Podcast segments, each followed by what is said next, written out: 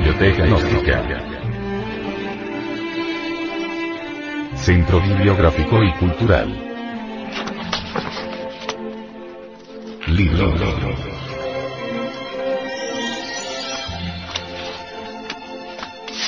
El misterio del áureo florecer. Autor. Samael Aumeor. Este libro fue pasado a formato sonoro digital, para facilitar su difusión. Y con el propósito de que así como usted lo recibió, lo pueda hacer llegar a alguien más.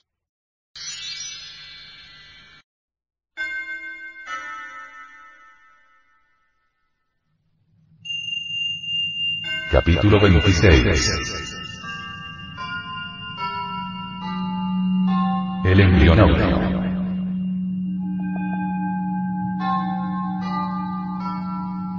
El misterio del áureo florecer dice. Purifica el corazón, limpia los pensamientos, ataja los apetitos y conserva el semen. Si los pensamientos son duraderos, así será el semen.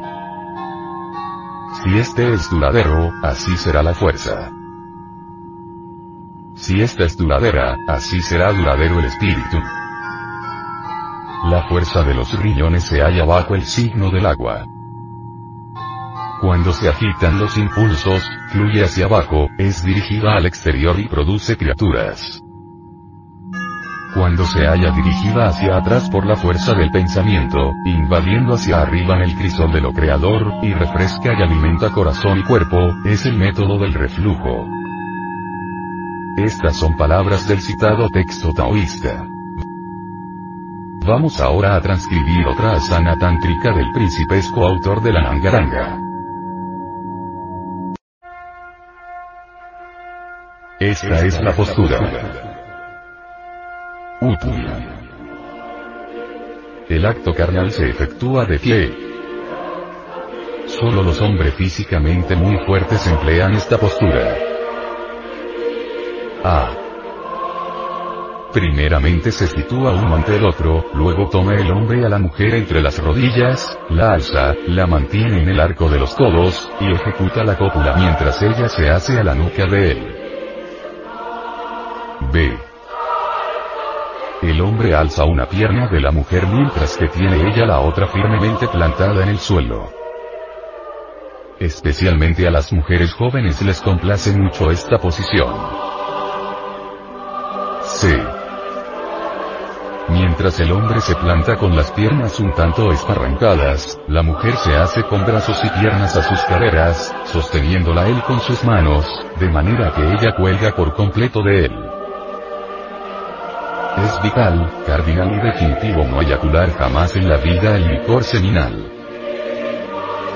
Es urgente hacer retornar la energía sexual hacia adentro y hacia arriba, sin derramar nunca el vaso de Hermes.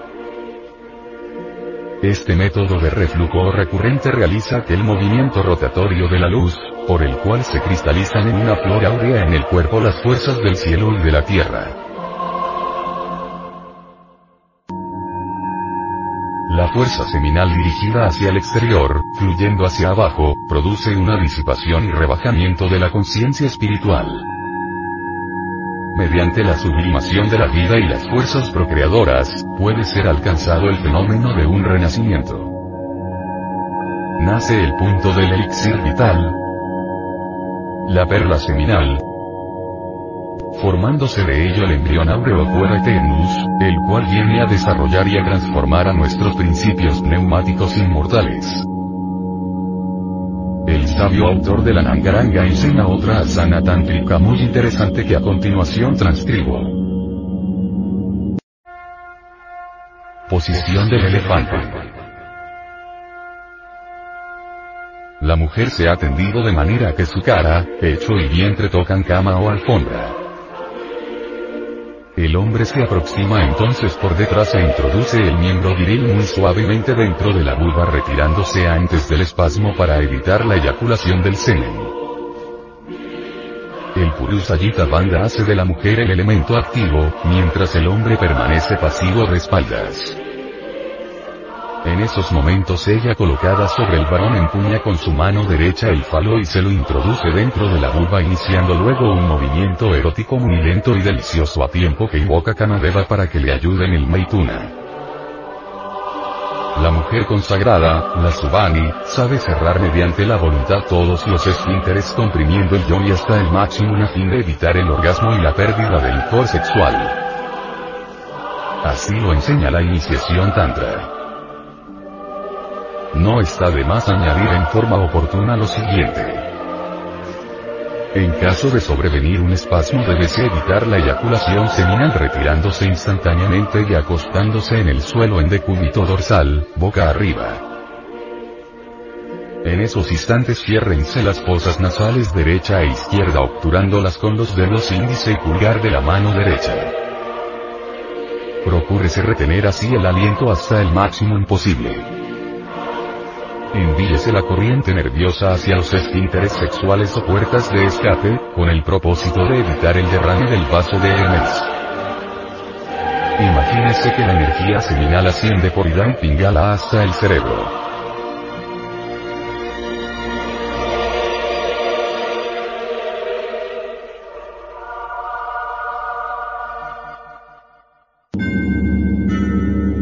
Asanas tántricas enseñadas por los grandes iniciados en la tierra sagrada del Ganges, resultan maravillosas en el Sahaja Maituna.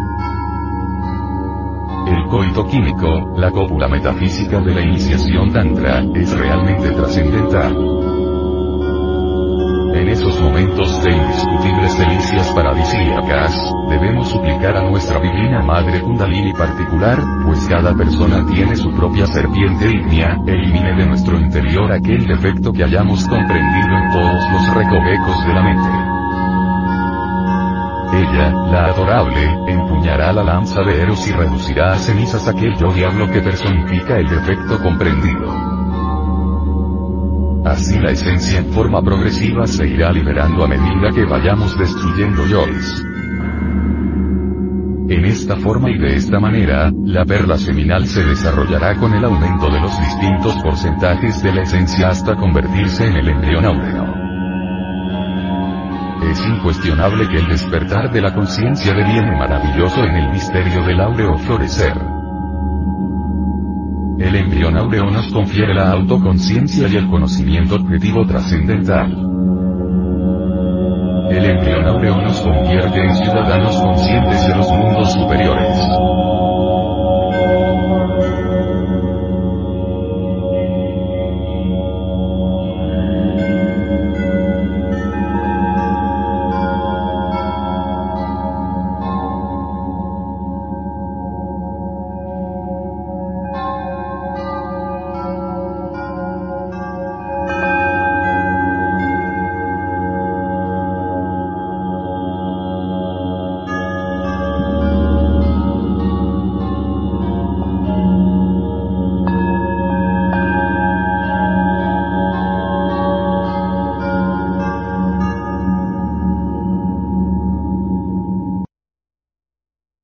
Diversos agregados típicos que nosotros tenemos, en modo alguno son dignos. Lo único digno, lo único real, lo que vale la pena es la conciencia. Pero está dormida. No la sabemos manejar. Los agregados psíquicos se las llevan para donde ellos quieren. Nosotros realmente no sabemos usarla. Y eso es verdaderamente lamentable. Si queremos un cambio, pero un cambio de fondo, debemos también ir aprendiendo a saber qué cosa es eso que se llama conciencia. En el mundo oriental se nos ha dicho que antes de que nazca en nosotros el Bodhisattva, debe surgir en nosotros el bodhicitta. Pero bueno, ante todo, ¿qué cosa es eso que se llama bodhisattva? Algunos de ustedes sabrán y otros no sabrán. La Blavatsky dice que un maestro que posea los cuerpos eh, causal, mental, astral y físico es un bodhisattva. El alma humana o alma causal vestida con tales cuerpos es un bodhisattva. Ella hace plena distinción entre el maestro en sí, que es Atman Buddhi, o sea, el, el íntimo y la alma conciencia, y el bodhisattva, que es el alma humana revestida con los cuerpos existenciales superiores del ser. Pero el budismo del Mahayana, o Mahayani, más exigente. No reconoce como bodhisattva sino a aquellos que se han sacrificado por la humanidad a través de sucesivos Mahambantas.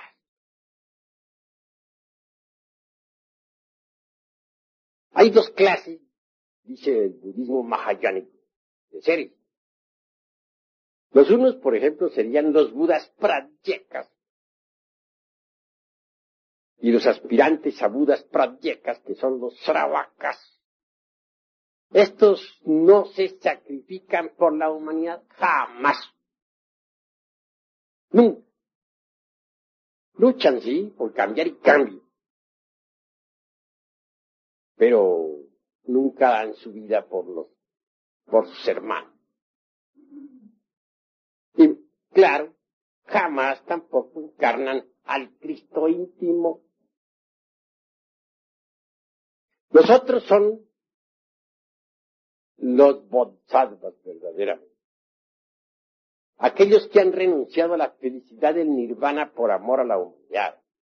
Aquellos que a, través, en distintos Mahambantaras han entregado su sangre por la humanidad que pudiendo vivir felices en el nirvana han renunciado a cualquier felicidad por sus hermanos en la tierra. Son ellos los únicos que verdaderamente pueden encarnar al Cristo. Pero bueno, volvamos a esto del bodhisattva. ¿Qué cosa es el bodhisattva? la conciencia ya despierta, desarrollada, convertida en el embrión áureo. Es la verdadera armadura argentada que nos puede proteger de las potencias de las tinieblas, que nos da la sapiencia, la experiencia. Antes de que surja un bodhisattva dentro del interior de alguien, surge el bodhisattva, es decir, la conciencia despierta y desarrollada. Vean ustedes cuánto vale pues ese don que se llama conciencia. Es lástima que la humanidad tuviera la conciencia enfrascada en su ego. Y es claro que mientras las gentes continúen pensando como piensan, sintiendo como sienten, y con sus, mismos, con sus mismas viejas costumbres rancias, no podrán despertar la conciencia. Continuará esta hipnotizada. Y en secuencia o como corolario diremos que nunca surgirá en gente así el bodhisattva. Cuando el bodhisattva, que es la conciencia desarrollada y despierta, surge en uno, en el aspirante, entonces pronto aparece el bodhisattva.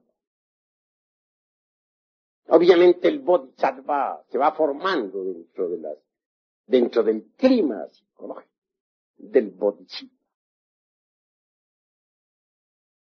Es grandioso el bodhisattva.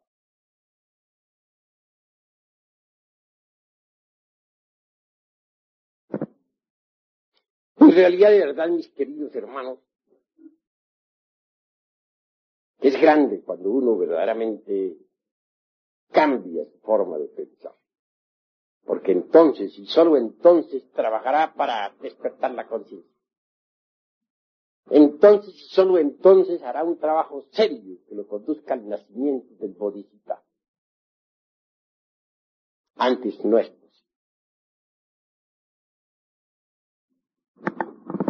Vivimos en un mundo desgraciadamente doloroso. Todos ustedes están llenos de dolor, sufrimiento. Felicidad no existe en este mundo. No es posible. Mientras haya ego, tiene que haber dolor. Mientras continuemos con nuestra forma rancia de pensar, no podremos ser dichosos. Mientras nuestros, seamos víctimas de las emociones negativas, cualquier género de felicidad se hace imposible. Nosotros necesitamos en verdad llegar a la felicidad. No podríamos nosotros conseguir tal logro si no despertáramos la conciencia. Y nunca despertaríamos la conciencia si continuáramos con la forma que tenemos actualmente de pensar. Sí, pues que primero miremos cómo estamos pensando. Cambiemos esa forma anticuada del pensamiento. Preparemos nosotros odres nuevos para el vino nuevo, que es la noche. Y así trabajaremos de verdad, pero.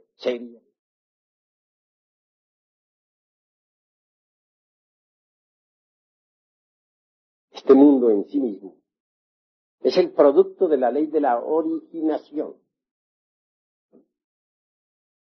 Este mundo se sostiene con las leyes de causa y efecto,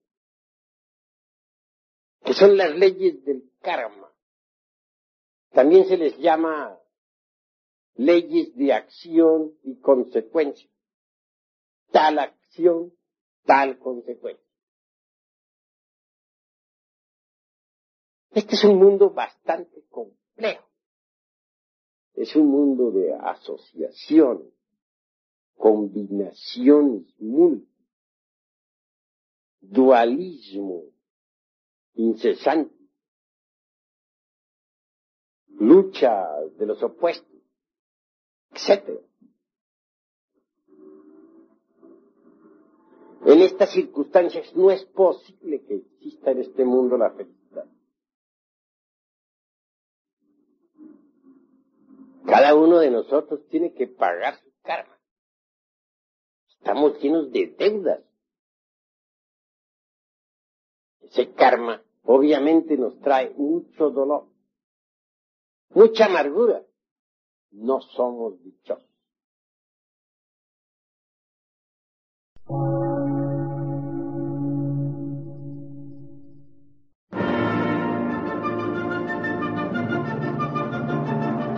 Emisora, gnóstica, transmundial. Por una nueva civilización y una nueva cultura, sobre la faz de la Tierra.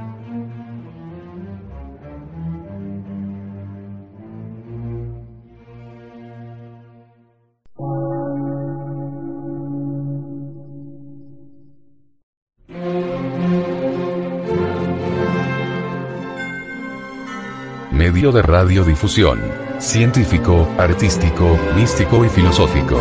De la Asociación Colombiana de Centros de Estudios Gnósticos, Antropológicos, Psicológicos y Culturales. A. C.